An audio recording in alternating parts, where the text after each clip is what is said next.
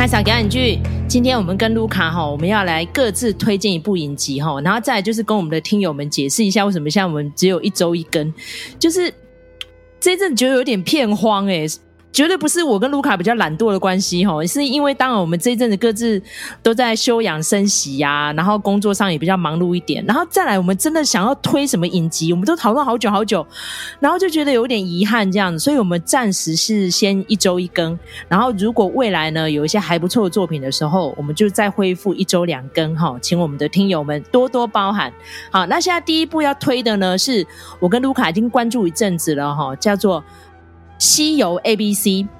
但是如果大家看到片花的时候，就会觉得说，哎、好像有点呛嘞齁。但是就有那个奥斯卡金奖组合啊，可以看到关继威，也可以看到杨紫琼。但是呢，他们各自的故事开展，怎么觉得脑洞有点开？然后我们在看这个预告片的时候呢，进入到这个情节里面，而发现，哎、好像是在跟那个。移民有关系的，因为他的英文片名是叫 American Born Chinese 嘛，对不对哈？那所以现在先交由卢卡，卢卡非常认真的把整个影集都看完了哈。那当然我们也是会保留一些雷点，不会跟大家踩雷哈。然后先让卢卡来说一下，说到底这个影集的精华在哪边。哎、我觉得啊，这部片子啊，呃，虽然它叫做《西游 A B C》，那它的英文就叫做 American Born Chinese，其实就是就是 A B C 的意思嘛，吼。那虽然它有“西游”两个字，但是呢，请大家完全可以把这两个字放掉，吼，因为它里头的人物啊，虽然还是按照这个《西游记》里头的一些设定哦，不过呢，哦，如果你真的有认真去看的话，就知道哦，它其实在里面。嗯，并没有太多的哈，跟这个真正的《西游记》的一些连接，它大概就是只是哦取用了呃《西游记》里头的一些人设哈，比如说这里头有一些主要的角色，就是孙悟空啊哈，然后这个。牛魔王啊，铁扇公主也有出现啊，王母娘娘啊，那当然还有就是我们这个新科的影后杨紫琼所饰演的这个观音菩萨哈。那所以呢，他虽然说呢，这些人物都是在《西游记》里头出现，但是呢，在这里头讲的，呃，可以说是一个新的《西游记》的故事啊。所以我觉得大家就是不用那么的哈，很很固着的说，哎，这跟我以前 这个看的《西游记》不一样哈。那这个。吴承恩的原著会不会很生气啊？我们有没有按照原著来改哈？因为现在大家都很喜欢讨论到底有没有跟着原著来改哈。那甚至呢，有一些呃，连这个什么历史的这个 podcaster 也参战了哈。我看了他那一篇哦，简直是没有，真的是很想吐血出来哈。那但是呢哈，我觉得这个西游 A B C 大家就放开心哈，然后不要觉得说辱华啊或什么的哈。在我来看哈，比如说刚才麦嫂也有讲，觉得说，诶，这是一部感觉很锵，对，它就是很锵，大家就抱着这种很锵的心情去看就好了。哦，我觉得它有一些东西是还蛮逼的哈，有一种逼急感。那我相信呢，它这个应该是有一点刻意塑造的啊，因为这个主创团队呢，也是蛮厉害的。这一出呃影集的主创呢，就是。上气的导演哦，我觉得他还蛮妙的，就是说他其实是日裔的哦，他是日裔的背景，但是呢，我觉得他处理这个华裔的东西哦，其实也还蛮不错的。我想他很显然哦，就是这个呃看港产片长大的小孩啦哈，所以呢，他对于这个东西的掌握是还蛮不错的。里面呢，甚至有一集我觉得我可以大推，就是第四集。第四集呢，它就是一个蟠桃会，好，那它其实是回头去讲这个孙悟空跟牛魔王是怎么认识，又怎么变成冤家的哈的故事。那它这一整集呢，哈，整个呢，它的风格就是非常复古。那它其实是致敬很久以前有一个《西游记》的电视影集，哈，用那个很怀旧的风格下去拍，所以那一集呢，基本上就是很很。很逼急哦，但是其实还蛮，我觉得还蛮好看的。就是它里头有点出一些，可能不是，虽然是 Asian 常常见到的一些课题，不过呢，那个东西还是蛮普世的哈。我觉得那个感觉跟《怒呛人生》也是有一点点类似。那我们先来看哦，这出戏，当然一开始大家就会觉得说，哦。演员群呢，简直是太耀眼了哈！因为呢，他几乎是妈的多重宇宙哦，原班人马又再次在这里头出现哈。好，比如说刚才我们已经讲了杨紫琼嘛哈，然后呢，这个关继威哦，他在里头是饰演一个也算是情境喜剧的一个演员。那他一开始的时候，因为这个 Asian 没有什么太多的机会，所以呢，在他的那个影集里头，他每次都是被寻开心的。然后呢，到最后，甚至这个三十年后，这个影集又开始重播，又开始红的红起来之后，他的这个呃片段呢，整个就变成是迷一呢。就是他那个片段，就是说呢，他就是一个 neighbor 哈，他是主角的邻居。然后呢，每次呢，就是哦、呃、来修个什么东西这样子哈。那他每次都说：“哎呀，这个呃，好好，这个好像还蛮简单的哦。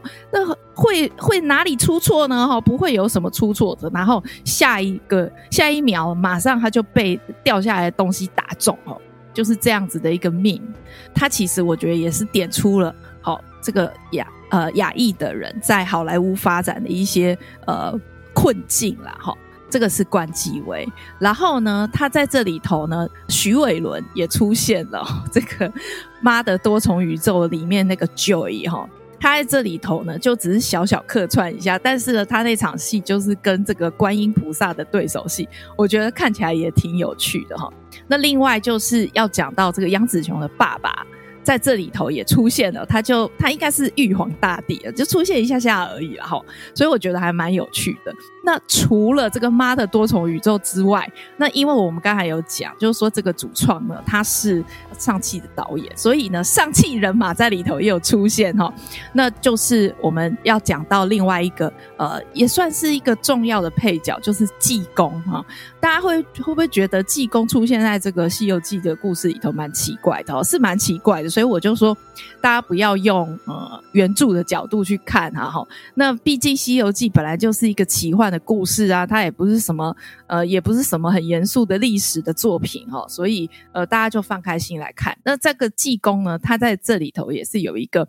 蛮。呃，重要吃重的一个配角的角色，那这个济公呢，就是由 这钱信一呵呵这个 talk show 的这个艺人哈来演演出的这样子，而且呢，这个戏里头甚至有出现一个非常好笑的对白，他就说呢，就是因为我们这个主角啊，他是一个。美国的高中生，那当然呢，他的爸爸妈妈哈，就是带着他移民来呃这边美国哈，那所以呢，有的时候爸爸妈妈会有一些传统的思想啊，但是他呢是很希望可以融入这个美国的社会里头的哈。那我们也大概知道说，青少年时期其实大家只希望可以融入哈，没有希望说哦我很特别。这样子凸显自己哈，都是希望说哦，我就安安静静的躲在某个角落这样子哈。那所以这个主角就是这样子人设。那后来呢，他就碰上了一个哈转学生。那这个转学生呢，哈，哎，那个中文说得不错哦，可能是从这个，比如说从台湾或者是从某某一个华语区过去的人。那英文也还不错，但是当然英文没有像他们这个呃 ABC 就是 American Born Chinese 这么的呃标准哈。那这个呢，就是由我们的 这个《华灯初上》里面的那个 Rose 妈妈的儿子哈。他来饰演的，所以这里头呢，就是我觉得算是也是这这个阵容是非常豪华。那甚至呢，哦，有一个惊喜的角色，就是我们这个主角哦，他叫做王静哈，这个美国的高中生呢，他的父母哈，其中呢，他的妈妈呢是由杨燕燕。哦，来演出的那个杨艳艳的话，大家可以回去看，就是我们这个新加坡导演陈哲艺的第一部片子哦，《初试啼声》就非常令人惊艳的《爸妈不在家》，那个里面的那个妈妈就是杨艳艳所演的哈。那这一对父母呢，哈，这个呃都是新加坡的演员，所以这里头就是等于是说，真的是集结各种亚裔的宇宙啦哈，然后所打造出来的。但是呢，又又是一个很锵的感觉哈，所以我觉得是嗯、呃，还蛮适合就是放松心情来看的哈。那呃，我们刚才讲到这个转学生啊，那这个转学生呢，他其实呢是这个孙悟空的儿子哈。那那里面里面也有讲到，就是说孙悟空什么时候有儿子了哈？他是孙悟空的儿子，那孙悟空是谁演的呢？哦，是吴彦祖，就很帅的吴彦祖哈。那这个我觉得，呃，他这个儿子啊，就是有把呃他戏的名字叫围城嘛。我觉得围城就是有把那个。就是他是吴彦祖的儿子的那种帅感哦，有演出来。不过呢，终究还是一个哦毛还没有长齐的青少年啊。那他那个为什么会转学过来呢？哈，就是因为他其实呢是呃逃离了爸爸这样子。那他就说呢，他想要找这个第四卷卷轴，就说当年啊西天取经的时候呢，哈，这个只有。拿到三个卷轴，那其实有第四个卷轴，那大家都没有找到哦，它等于是散落在人间，所以呢，这个呃，这个悟空的儿子，他就是觉得说，我要来找这个东西，那干嘛呢？哈，要抵御牛魔王哈，因为牛魔王呢，他很想要这个称霸天界啊，哈，那所以牛魔王首先呢是要跟这个呃孙悟空抢这个金箍棒哈。然后你听到这里，你就会觉得说，哎，跟我们听到的《西游记》是不太一样的哈。接下来呢，就是他们一方面哈，大家在抢这个金箍棒，那这个围城呢，他又把那个爸爸的金箍棒偷走了哈，就带到凡间去。那他为什么会找上这个王进呢？哈，就是因为他有梦到一些情节，然后他觉得说，哎，这个王进就是他的引路人哈，会让他找到第四卷的卷轴。所以这个故事就是这样子展开的，那那个你就可以看到有很多的不同的角色的铺排，这样子哈。如果你没有带着好原件原著的那样子的一个设定去看的话，其实是会蛮有趣的哈。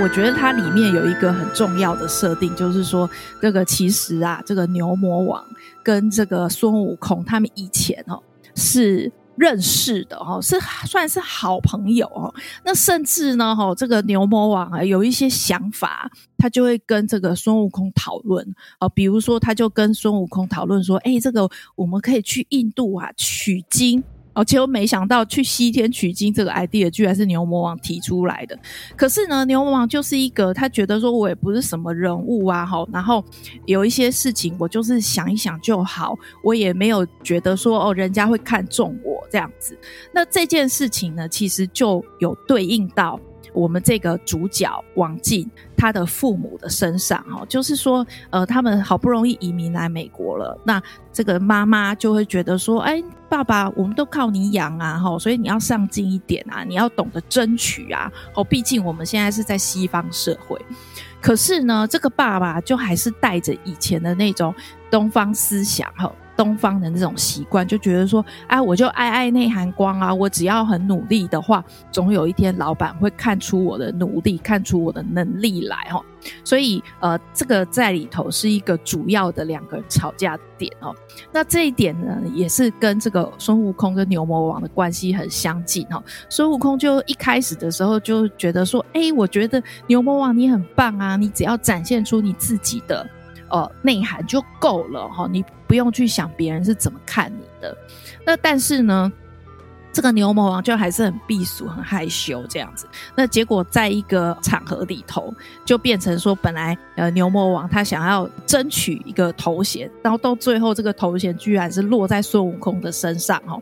所以牛魔王就会觉得说，哎，反正我就是不会被人家认同就对了。你们看我都觉得说我就是一个野兽。好，所以他到最后呢就变坏了，这样子哈。所以我觉得这个东西这样子的关系，其实就是一个隐喻。比如说，在这个王静的爸爸妈妈身上有看到，那。再来呢，在这个主角王静跟这个呃围城他们两个的互动，其实也看得出来，就是那个围城啊，他一来就是讲话很大声，学校的老师就是有一点，也算是有点种族歧视，不过这个是应该是。Micro 的哈，就是比较少的围棋士，他就说：“哎，围城跟你来自同样的地方，你们都讲华语啊，哈，那他转学生需要有人带他认识环境，哎，那从此之后，王静就交给你了，他从此之后就是你的 shadow，他这样子讲，然后王庆就想说，你也不问问我，然后呢，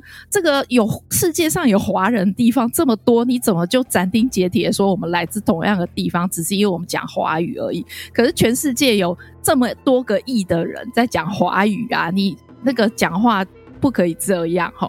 那所以。王静就会觉得说，我很就是一直躲开围城，然后偏偏围城就是一个自信有一点过剩的，毕竟他是孙悟空的儿子，所以呢，他就是讲话都很大声，都很从很远的地方叫王静哈，这样子。那所以王静他就有跟他讲啊，就就说你为什么那么有自信哈？我都觉得说我很怕出名哦，很怕出风头，然后呢，很怕被嘲笑这样子。那这个围城就跟他讲说，可是你就是你呀，哈，那你要展现出你自己的一个特色，或者是你的个性啊，你为什么要怕别人质疑你呢？这样子哈，所以我觉得这个是一个呃贯穿的主题哦。虽然说我们，我觉得光看里面的这些打打闹闹哈，或者是看这些很。厉害的人，然后感觉就在那边整笑哎哈，比如说那个观音菩萨哈，这个杨紫琼哦，他在这个人间，他就是围城的安体哈，是他的监护人。然后呢，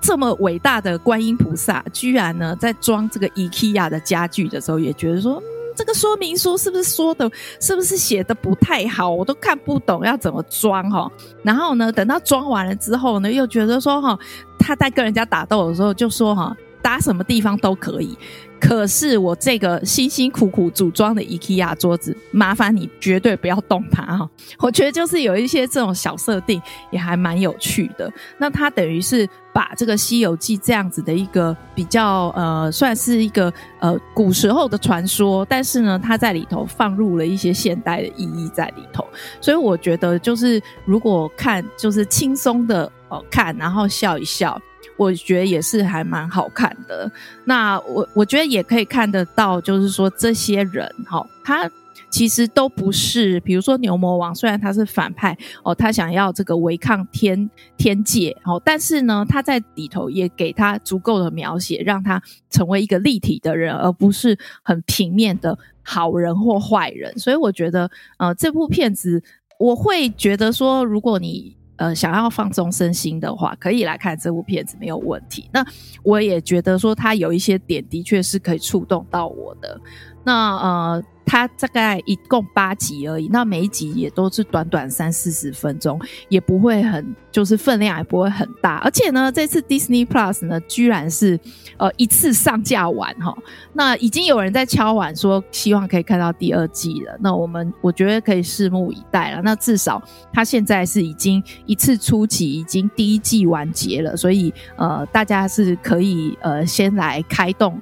来看的哈。如果说呃想要这个放松的话哦，然后想要看一些腔片的话哦，我就是还蛮推荐这个《西游 A B C》的。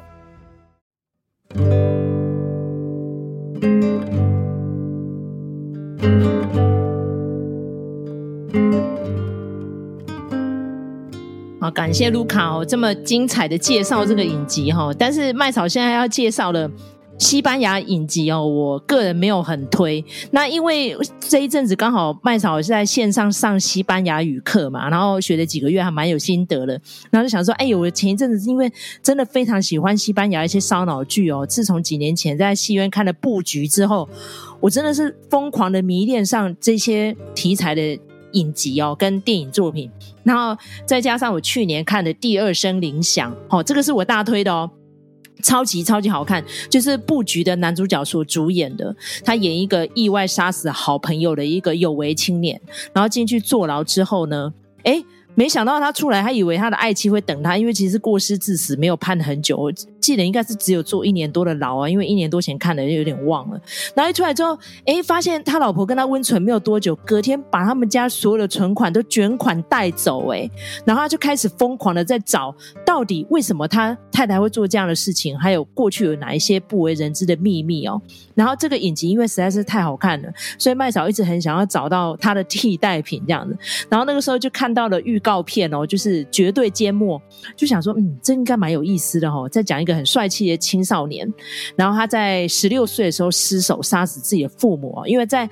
影集里面是这样设定的，最前面是看到他把他父母从阳台上丢下去哈，然后他在感化院里面的时候呢，就只字片语都不肯讲，然后完全不配合剧情上面的安排，就是会叫一些心理学家啊，或者是说司法人员啊来问他到底发生什么事，他都不讲哦，然后等到他最后呢，应该是关了五年左右出来。已经成年了，然后回到社会，然后那时候他就开始疯狂找他当年未成年的妹妹哦，然后妹妹那时候应该十年只有十岁而已，然后后来被别人收养了，然后找不到妹妹的当下呢，呃，跟司法机关配合的一个心理医师哦，长得蛮漂亮的那个女演员，有点像 Maggie Q 那样子的味道哈、哦，然后就找了一组的技术人员在他家装满了所有的监视器，然后在各大街头呢也在监视这个年轻人，想要找出年轻人当初杀死父母的真像是什么？然后这个影集呢，短短只有六集哦，但是问题是它那个悬念哦，就是想要让你烧脑又烧脑，反转又反转。当到最后，我觉得是有点差强人意啦哦。那麦草现在讲这个影集关键字，大家可以上网去查，真的蛮多人觉得他有点虎头蛇尾。例如说，他在影集里面，其实每一个人都有一点心理变态。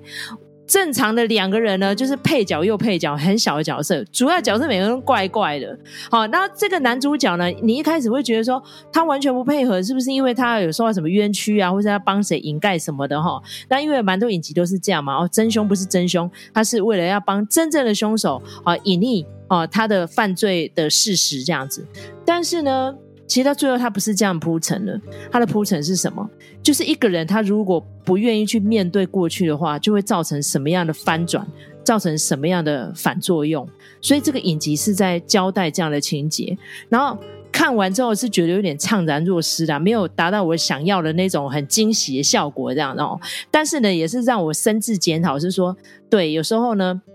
你不要想说看到这个案子的案主哈，就觉得说哦，他一定有什么样的冤屈啊，好，或者是说哦，他可能是真的是冤枉的啦，什么什么？因为他一最前面看到那个心理学家出来要监视他的时候，他一直说他一定是冤屈，他没有杀他的父母。可是最后真的就是这样子给你这样的结局吗？或者是说哦，如果今天他没有做，可能是因为什么样的原因啊？他如果有做的话，为什么他就死不承认？就是有种种因素，他在。短短这六集里面，想要告诉你，可是你又会觉得说，嗯，他好像交代的又不是很明确、很清楚这样子，所以，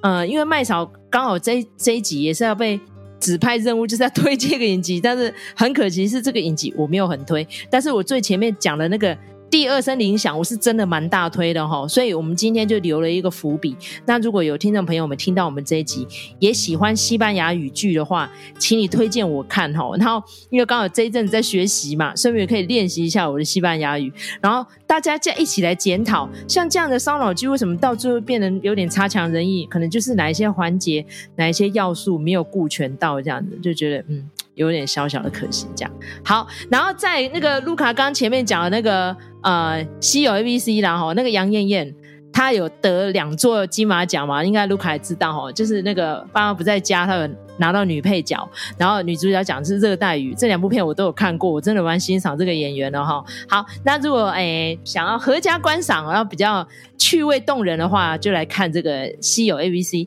然后像。麦嫂就是哎，想要练习一下外国语言啊，或者是说嗯，想要体会一下何谓烧脑剧，哎，可以拨一点时间看一下，绝对缄默。但是我真的没有很喜欢这部作品呐，哈。好，那今天呢，就是我跟卢卡推的这两部作品。好，那卢卡要补充嘛，对不对？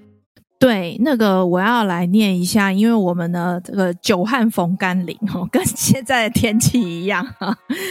呃，有一段时间没有这个听众留言哦，那不过呢，我觉得这个留言我就来念一下哈，那刚好也呼应到现在的一个时事了哈。那这个留言的人是上好 J E T P，我如果没记错的话，这应该是我们的老听众了哈。他讲就是说呢，他主要是针对人选之人哈，来这个发表他的想法的哈。他说呢，近身观察过不同阵营的选举哦，就不会很惊讶秘书长为什么可以坐在椅子上翘脚跟候选人讲话，而且没大没小，化解尴尬还会用台语说三八嘞哈。这真的是亲眼看过就知道为什么会这样，好像没有尊卑之分。而某些党里是不可能发生这种事了，只能说编剧真的太厉害了哈。对，我觉得呢，非常感谢这位听众的留言哈。那呃，我想那个人选之人这个作品哈。就是我们在讲一个好的作品，它就是可以引发大家非常多的后续讨论哈。那我觉得在这一点上来看，《人选之人》真的是一个呃非常好的作品，而且呢，呃，它其实真的是有对应到现实，那它的真实性也是非常的高哈。那呃，我想最近大家也都知道，就是说哈，由于这个人选之人后续引发的这样子的一些效应，是像现在哈，还是继续的持续在延烧，就是有关于那个性骚扰的部分哈。那我想就是这边特别呢，就是呃，我们来举听众的这一个留言哈。那如果说呃，您觉得说，哎，我是不是曲解你的意思哦？你都可以在呃来跟我们留言，或者是。来跟我们反映哈，这个留言里头有提到，就是某些党里是不可能发生这种事的哈。那我觉得其实哦，我们现在来看哈，这个呃性骚扰的这一些风波也是一样的哈。如果哈是受作为一个生理女生哈。体感的感觉就是说呢，其实性骚扰这件事情，或者乃至于性侵等等，就是严重程度不一的这样子的一个性侵犯哈，其实，在每一个领域里头哈，然后在每一个政党里头，其实都有这样子的一个事情发生吼。那我觉得这次呢，很开心的是哦。哦，女性终于哦，或者说受害者本身终于夺回了话语权哈，她可以诠释她自己的感觉，而不是只是那一些表面上面道歉的人所说的说哦，如果造成你的感觉不舒服，有的时候这些事情是超越个人感觉的，而是一个普世的一个觉得说你为什么要侵犯我的身体界限哦的这件事情。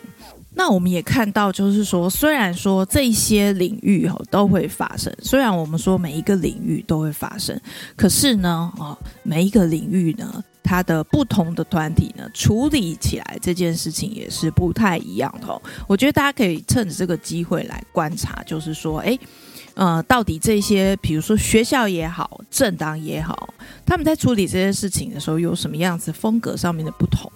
那造成大家什么样不同的观感哦，而不要哦，就是说什么什么什么都一样烂哈，我觉得不是这样子一竿子打翻一船人的，你还是要去看那个细致的一些操作。就是我们选举也要到了，我觉得选举绝对不是说好什么呃，在这个烂的里头选一个比较不烂的，虽然也是有这样子的意味，可是大家还是要去看，就是说他们每一个细微的不同。好，你可以说搞政治的人都很不怎么样，但是呢，总是会有个体的上面的差异，以及政党上面的差异哦。既然你手上有这样子的一个。一票的投票权哦，都要尽我们应有的责任啦。就是说，去仔细的哈辨识这些呃好或者是不好的一些特质，然后呢哦对得起我们投下去的这一票。我想这个是一个呃也跟大家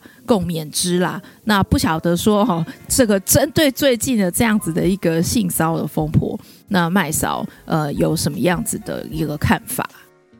其实我不太敢评论呢，因为其实针对这个事件，就像卢卡讲了，我希望让子弹先飞一阵子，因为现在每一档都有射中哈，而且射到的人可能有一些还蛮有名的哦。看了其实有时候真是不胜唏嘘啊。我觉得台湾的性平教育真的还需要再努力一下，因为可能。在另外一方，感觉是好像是无伤大雅，开开玩笑嘛。但是真的受害的一方听着有意，就会觉得这是一个莫大的创伤哈。所以有时候将心比心来想哦，这个不是当事人都好像很难评论哈。然后这一阵子我又看到蛮多见缝插针的人，然后我开始讲的振振有词。但是我觉得大家回顾一下哦，你的过往来时路，你是不是也伤害过别人哦？我觉得只字片语或是有一些凤毛麟爪一些行为哦，有可能。